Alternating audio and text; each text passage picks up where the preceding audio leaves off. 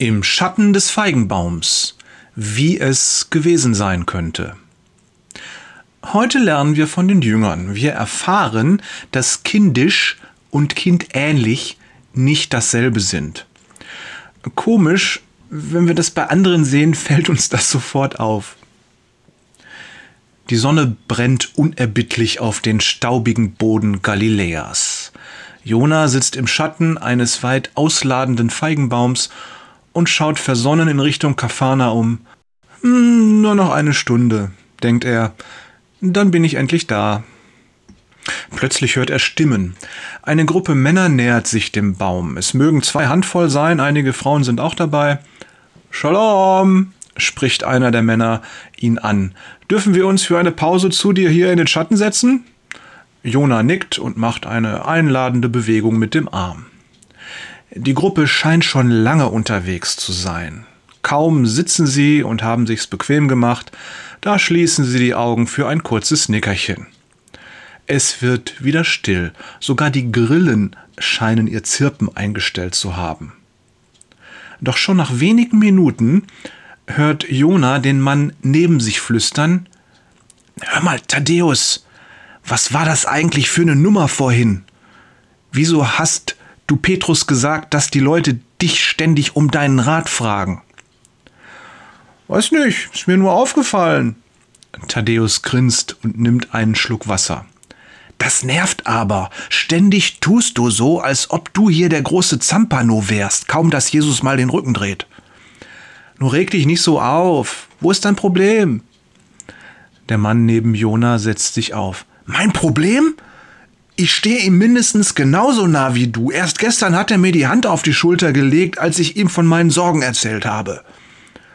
Das mag sein. Aber mir hat er schon mehrmals zugenickt, wenn ich ihm geholfen habe. Und erst gestern hat er gesagt, dass ich ihm so kluge Fragen stelle. Thaddeus setzt sich ebenfalls auf. Du bist solch ein Spinner. Fragen stellen kann jeder. Mir hat er heute Morgen das Brot gereicht, als wir alle zusammen gegessen haben. Das zeigt doch wohl, dass er mich besonders schätzt. Oh, wie toll für dich.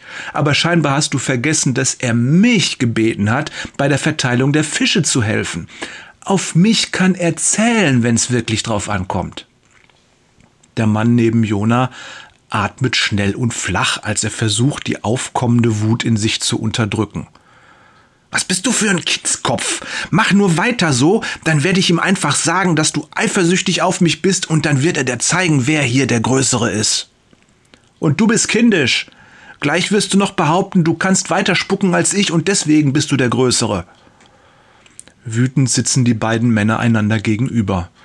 Jona fühlt sich unwohl, dass er unfreiwillig Zeuge dieses Streits geworden ist. Zum Glück sind die beiden jetzt ruhig, und es ist offensichtlich, dass sie ihren eigenen Gedanken nachhängen. Mit zusammengezogenen Augenbrauen starren sie vor sich auf die Erde. Und es ist wieder still. Eine Viertelstunde später erhebt sich der Mann, der anscheinend der Anführer dieser Gruppe ist. Lasst uns aufbrechen!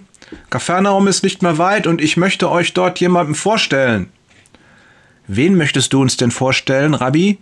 fragt der Mann, der mit Thaddäus gestritten hatte mit einem Gesichtsausdruck, den Jona nicht deuten kann, sieht der Rabbi seinen Schüler an. Einen großen Menschen.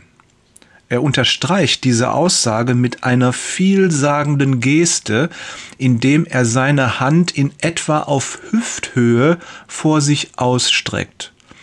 Einen sehr großen Menschen, den größten. Ihr alle könnt viel von ihm lernen. Als die Gruppe langsam weiterzieht, sieht Jona, dass die beiden Streithähne die Köpfe zusammengesteckt haben und aufgeregt miteinander tuscheln. Willst du wissen, wie die Geschichte weitergeht? Dann lies zum Beispiel Matthäus 18, die Verse 1 bis 5 oder Markus 9, die Verse 33 bis 37. Ich verlinke dir das in den Show Notes.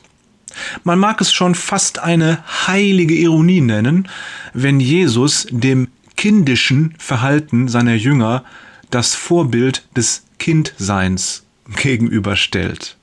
Herzliche Grüße von Jörg, lieber Kind als kindisch, Peters Und Thorsten, wer ist wohl das größte Kind? Wader.